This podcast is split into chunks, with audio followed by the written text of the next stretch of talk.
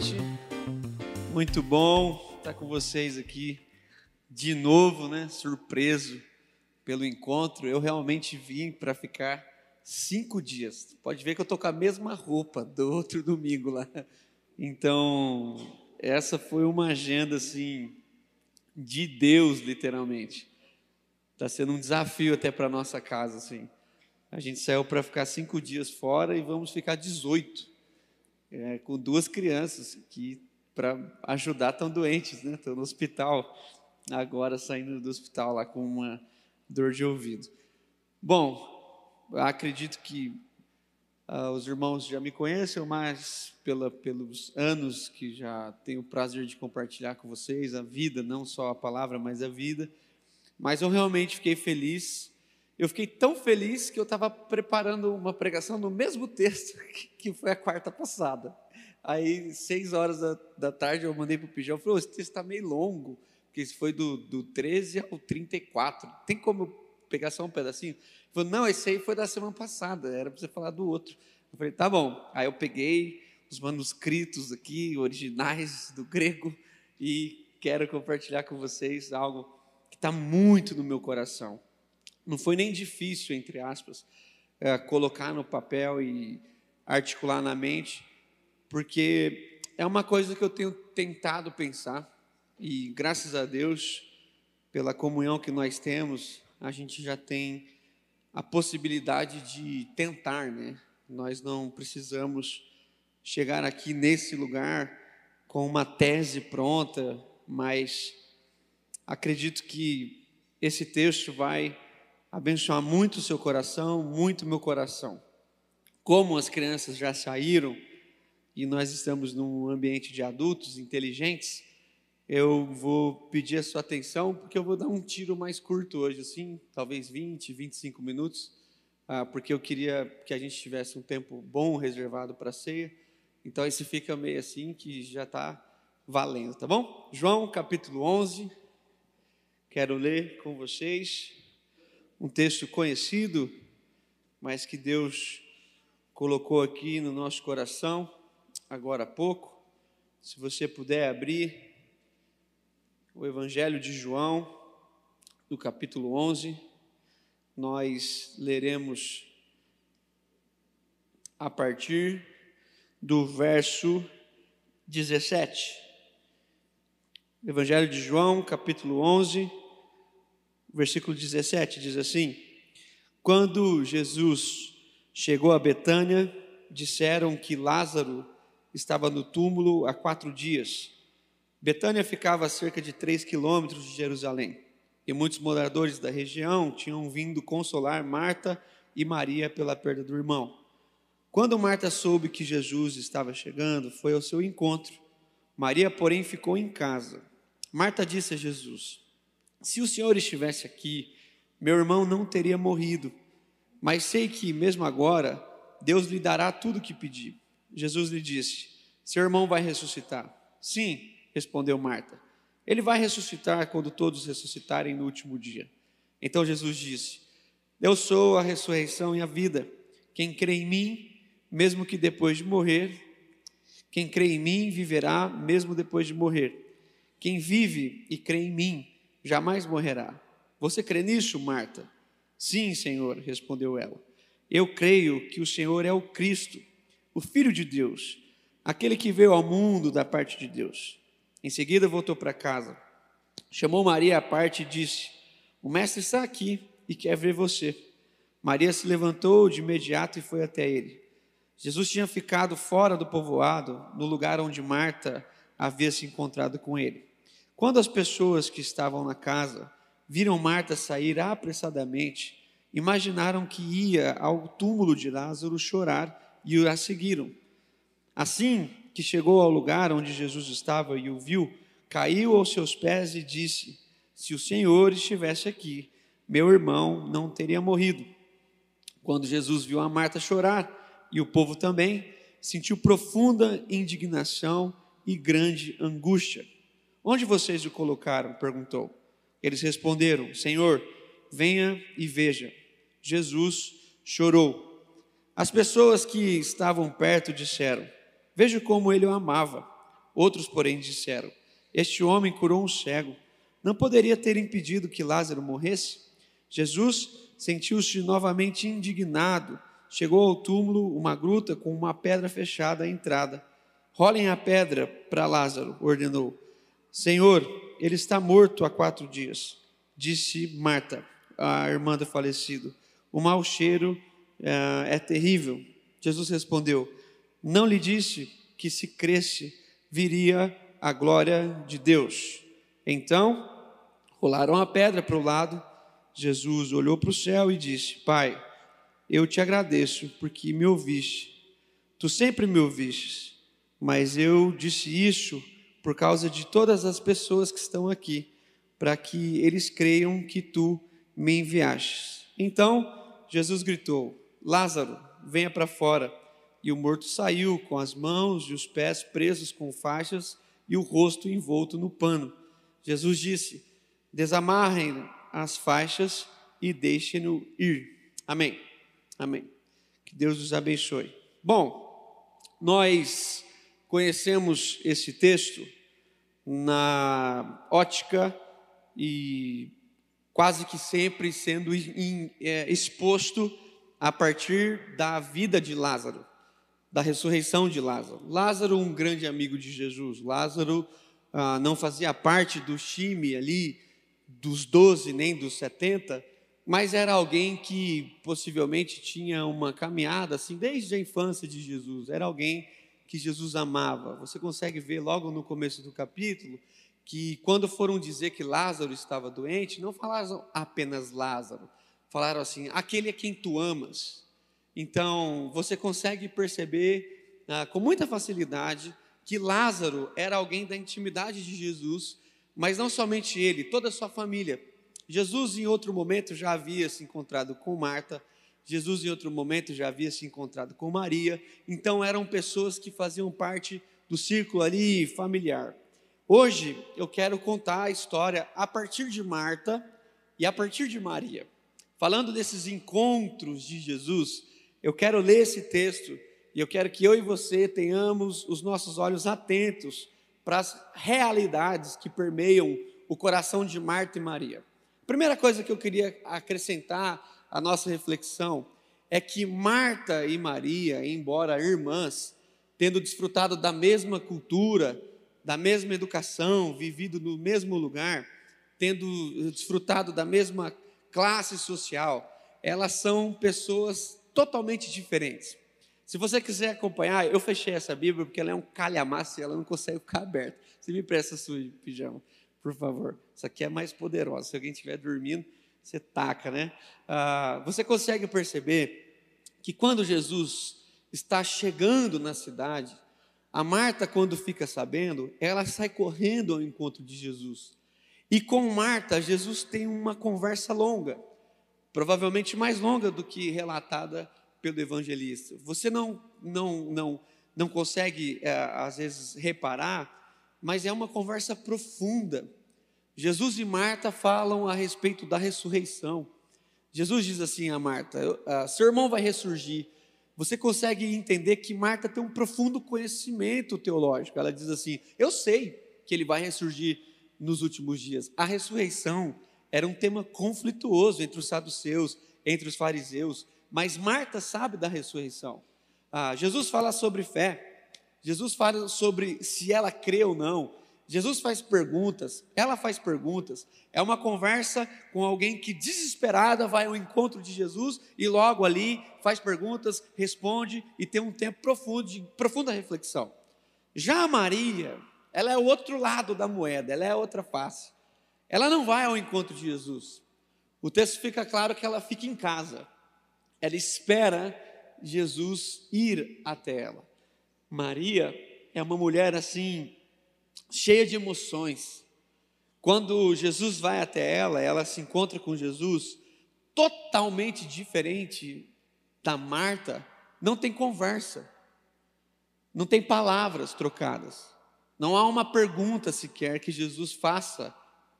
Ah, o que você encontra no texto é uma mulher chorando aos prantos, que quando vê Jesus se lança aos pés. Marta, é Maria, perdão, é alguém tão, é, tão emocional que quando ela sai, as pessoas veem que ela sai de casa e as pessoas vão atrás dela, porque ficam preocupadas. O que será que ela vai fazer? Será que ela vai no túmulo? Será que ela vai ficar chorando? Vamos atrás dela. Então ela é uma pessoa que, que requer cuidados, mais do que a sua irmã. Ah, elas são totalmente diferentes, mas uma coisa você vai ler comigo e você vai entender que há em comum. Há somente uma coisa em comum que o texto nos relata na vida dessas duas irmãs diferentes.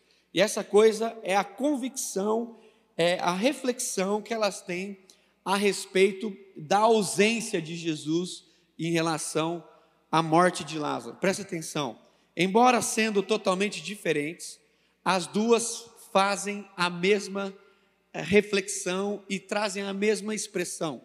As duas dizem assim para Jesus: Se o Senhor estivesse aqui, o meu irmão não teria morrido.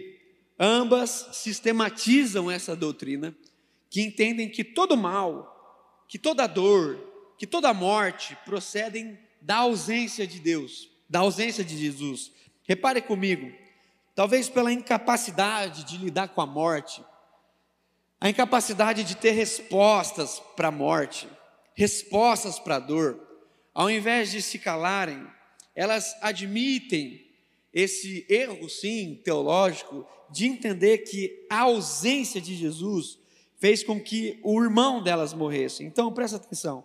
Quantas vezes você e eu, quantas vezes você e eu, já não ouvimos ou já não falamos ou já não nos questionamos, mais ou menos assim, aonde é que estava Deus quando aconteceu isso? Quantas vezes eu e você, diante de uma grande confusão, de um grande drama, talvez não verbalizando, mas talvez dentro do nosso coração nós não nos perguntamos: aonde está Deus agora? Ah, essa questão que permeia o coração da Marta e da Maria, que são pessoas tão diferentes, parece-me que também permeiam o nosso coração. Essa ideia antiga, que todo mal que nos aflige é uma condição da ausência de Deus, do esquecimento de Deus. A maioria das pessoas que não creem em Deus, não creem porque não conseguem dialogar Deus e a dor. A maioria das perguntas que a gente responde com pessoas que se distanciaram do Evangelho, a maioria delas estão relacionadas ao luto, à dor, à doença. Então, essa questão de que tudo que vem, tudo que é ruim, tudo que é mal, está relacionada à ausência de Deus, é antiga. Então, tenta entender comigo. Nós ainda estamos condicionados a essa mesma ideia. Essa ideia de que a presença de Deus está condicionado às respostas das nossas petições. A gente ainda acha que Deus está presente na medida em que ele opera grandes milagres e está distante na medida em que não opera em nós ou nos nossos amados grandes milagres. Então, quando Deus opera grandes milagres, nós dizemos: o Senhor está aqui, sem nenhuma dificuldade. Quando nós não desfrutamos dos milagres, dentro do nosso coração há um sentimento de que o Senhor nos abandonou, Ele nos esqueceu. Ele parecia-me bom, mas não é o suficiente para me manter preso a Ele, porque Ele não está aqui. Ah, recentemente tive que responder isso. Quando lia o texto de Lázaro para falar em um velório de um grande irmão. Quando lia esse texto e quando apresentava esse texto com lágrimas no velório de um querido, sua esposa me fez uma pergunta.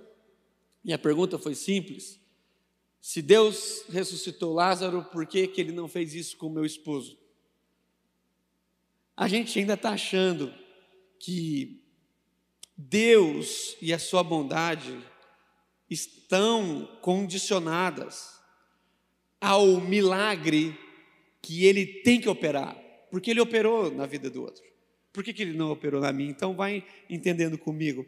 A presença, entre aspas, de Deus na nossa vida não está relacionada apenas à presença de Deus, ela está relacionada à solução de problemas. Então, a gente vê Deus na medida em que Deus soluciona problemas, e a gente deixa de ver Deus na medida em que Deus aparentemente não soluciona problemas.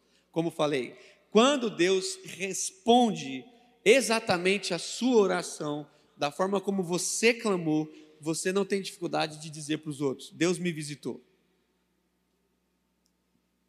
Nenhuma dificuldade. Deus respondeu, Deus atuou, Deus operou. Mas quando Deus não faz isso, a, a presença de Deus é colocada em xeque por nós. Não sei se está dando para entender. Então, uma das coisas que quando eu lia esse texto me veio à cabeça é a ideia de que Jesus operou milagres à distância. Por exemplo, aquele servo do centurião, lembra? O centurião manda os servos irem dizer assim: Ó, um servo do meu senhor está doente. Tudo bem, eu vou até ele. Diz: Não, não. O meu senhor diz que se o senhor mandar apenas uma palavra, ele será curado. E Jesus manda uma palavra. Jesus então opera sem a sua presença. E aí piora para nós, porque se na nossa teologia a presença de Deus está condicionada, está condicionada à operação do milagre, já então às vezes ele muda essa lógica. Ele opera sem estar, para talvez trazer até uma grande confusão. Tenta entender. Nesse texto aqui, a gente pode falar de Lázaro, mas quando nós nos voltamos para a vida de Marta e para a vida de Maria, nós somos profundamente agraciados por esse tema. Pergunta simples que eu faço para você: Jesus poderia ter curado Lázaro, ou melhor, Jesus poderia ter feito com que Lázaro não morresse à distância, sim ou não? Então por que ele não fez? Talvez para mostrar que a graça não está na operação do prodígio, e sim na presença. Quando Jesus caminha até elas, me parece que Jesus está querendo ensinar a elas e a nós que a graça maior da vida não está na nossa relação com o prodígio que Deus pode operar, mas que a graça maior da nossa vida está no encontro que Jesus quer fazer, no encontro que Ele quer ter. Jesus poderia ter mandado uma palavra, mas ele não mandou. Ele andou e ele demorou quatro dias. E quando ele demora quatro dias, é como se ele chegasse atrasado. Você já alguma vez na sua vida pensou assim? Jesus até fez, mas deu uma demorada aí, atrasado. Então você não é o único. Aqui é a mesma coisa. Mas nesse texto, Jesus quer mexer com a nossa mente e mostrar para nós que a graça especial na nossa vida está de fato na sua presença, esse Deus Emanuel, preste atenção. Quando Jesus chega lá e ele vai até o túmulo, o texto bíblico diz que Jesus chora. Uma das coisas mais magníficas que você pode ler no texto bíblico, é um dos textos mais curtos que você precisa decorar. Jesus chorou. Jesus chorou. Duas expressões aqui conotam a emoção de Jesus no texto. A primeira é que Jesus chorou. E a segunda, um pouco mais à frente, o texto diz que quando ele vê a dor dos irmãos e da comunidade, ele fica indignado. Preste atenção, ele fica indignado. E a melhor expressão para isso talvez fosse: Jesus ficou tomado de raiva. Preste atenção, Jesus chega num velório atrasado, ele chora e fica com raiva. E talvez eu e você podemos perguntar assim: Jesus está com raiva de quê? Jesus está com raiva de quê? Ou ele está com raiva de quem? Por que, que ele está com raiva? Por que, que o texto bíblico diz, na nossa versão, que ele ficou indignado? E aí você e eu devemos pensar, e a única conclusão que a gente pode ter mediante isso é que Jesus ficou indignado e que Jesus chorou ao ver a morte. Olha que coisa! Jesus se depara com a morte e antes de curar, antes de ressuscitar, que você talvez deve pensar na sua frieza, na minha frieza, pô, se Jesus vai ressuscitar, por que, que ele chorou? Né? Derramar essas lágrimas aí, ele nem precisava disso. Jesus precisava chorar? Não, Jesus não precisava chorar. Mas Jesus, quando vê a morte, ele chora e ele se indigna, ele fica furioso. Sabe por que, que Jesus fica furioso? Porque Jesus odeia a morte. Jesus olha para a morte e grita e brada, porque ele odeia a morte. As pessoas olham para a morte e ficam conduídas. Deus olha para a morte e fica com raiva. Ele fica com raiva, porque quando você vê alguém morrer, quando você se depara com a morte, você sente a dor. Quando Deus se depara com a morte, você tem que pensar isso. Se para você lidar com a morte é ruim, como é que é para Deus que criou a vida? Como é que fica o coração de Deus quando vê alguém morrendo? Ele que criou o ser para a vida. Quando Jesus olha para a morte,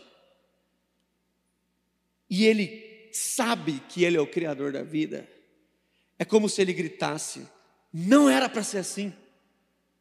Nós queremos pular as etapas, Jesus vive todas elas. Jesus chora com elas. Jesus grita com elas. E aí, talvez, quando alguém te fizer essa pergunta difícil, onde é que está Deus então no meu sofrimento? Onde é que está Deus então agora quando meu filho morre? Onde é que está Deus agora quando eu recebo uma, um, um comunicado e um diagnóstico de um câncer? Você pode olhar para a cara desse irmão e falar assim: ele está chorando? Ele está chorando. Porque não foi para isso que ele nos criou. Olha que coisa magnífica. A gente vai vivendo esse movimento do Evangelho e vai perdendo essas qualidades de Deus. Parece que Deus tem que provar para nós, todos os dias, o que Ele pode fazer. Bastasse a gente lembrar de todas as coisas que Ele já fez. Por exemplo, quando você olha para Deus, você pensa assim: o que Cristo fez por mim? Primeira coisa, Cristo deixou a sua glória. O texto bíblico diz que ele se esvaziou de si. Ele, o divino veio ao encontro do humano. Jesus viveu, nasceu, viveu e morreu. Jesus Cristo morreu morte de cruz. Aquela morte literalmente em nosso lugar. Jesus ressuscitou. Jesus ressuscitou. Por que, que Jesus ressuscitou? Irmãos, por que, que Jesus morreu? Por que, que Jesus morreu? Jesus odeia tanto a morte que morreu para matar a morte. Você consegue imaginar essa cena? Alguém que, bradando em alta voz, declara: Pai, em tuas mãos entrego o meu espírito. Na leitura que a gente faz rápida, até na Páscoa, Jesus morre e ressuscita, mas não é assim. Jesus morre, há uma pausa, há um silêncio, há um sábado sombrio. Ele visita as regiões inferiores da terra, ele vai aos lugares mais sombrios, e ele vai como quem guerreia, ele vai como quem tem a vitória, ele visita a morte. Ele não apenas morre e ressuscita, ele vai até esse lugar sombrio. O lugar de mais dor, de maior pranto, Jesus visitou. Jesus visitou. Por que, que Jesus visitou? Porque só tinha um jeito de trazer a possibilidade de vida. Era se ele vencesse a morte, mas para vencer a morte, ele precisa morrer. E ele passa por isso. Então, se a pergunta difícil é: onde é que estava Deus quando o meu filho morreu? Talvez a pergunta mais difícil seria: onde é que estava Deus quando o filho dele morreu? E Jesus, em angústia, declama um salmo dizendo assim: Ele, onde é que está o Senhor? Por que, que o Senhor me desampara? Aquele sentimento de solidão que eu e você temos, foi anteriormente um sentimento do nosso Salvador. O nosso Salvador também passou por esse movimento de olhar para as coisas e ter que ressignificar a humanidade a partir do seu sacrifício e não simplesmente a partir da sua dor. Preste atenção, Jesus fez tudo isso e no fim ele disse assim: Eu enviarei o Consolador. Os discípulos pensavam que ficariam desamparados, porque Jesus disse que iria subir aos céus. E ele disse assim: Não, não, não. Vocês nunca vão ficar desamparados, porque eu sempre estarei. Eu sempre estarei com vocês. A literatura bíblica, meus irmãos, ela é tão linda, porque a gente vê um Deus que visita a terra, que morre e que ressuscita, e que no fim vem morar em nós. Quando Maria e Marta diziam assim: Senhor, se o Senhor tivesse aqui, nosso irmão não teria morrido. Elas traduzem bem um sentimento que por vezes encontra espaço no nosso coração. Mas, se a gente for fiel às Escrituras, a gente vai ter que aceitar o fato de que a nossa fé consegue entender que o mesmo Deus que nos acompanha nas maiores alegrias da nossa vida é o Deus que também nos acompanha nas nossas tristezas. Aonde está Deus? Ele está chorando. Ele está chorando. Marta e Maria me ajudam a destruir a ideia de que Deus só é comigo quando a sua presença visível se faz a partir dos seus milagres. E Jesus me ensina aqui que Ele está comigo mesmo quando eu estou de joelhos chorando, e ele chora comigo. Para que não houvesse dúvida, ele veio morar na gente. Então, olha, olha o ciclo de Deus e da sua maravilha. O povo de Israel sempre se sentiu abandonado. Rapidamente eles chegaram a Moisés e disseram assim: Ó, você tirou a gente para a gente morrer aqui. Deus abandonou a gente. Os discípulos fugiram, rapidamente se sentiram abandonados. Era como se Deus em Cristo dissesse assim: vocês nunca mais se sentirão abandonados. Eu vou morar em vocês. Aonde é que estava Deus então? Estava aqui. Estava em. Apenas dois desafios para orarmos juntos nessa noite.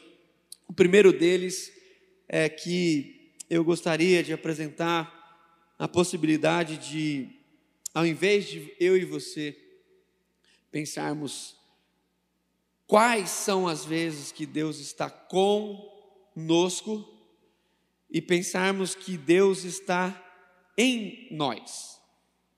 Isso sim, ah, não, isso é muito simples. Isso não é nada simples. Isso reconfigura todas as coisas. Porque em alguns momentos você e eu nos sentimos totalmente sozinhos. Totalmente sozinhos. Tem hora que a gente quer fugir.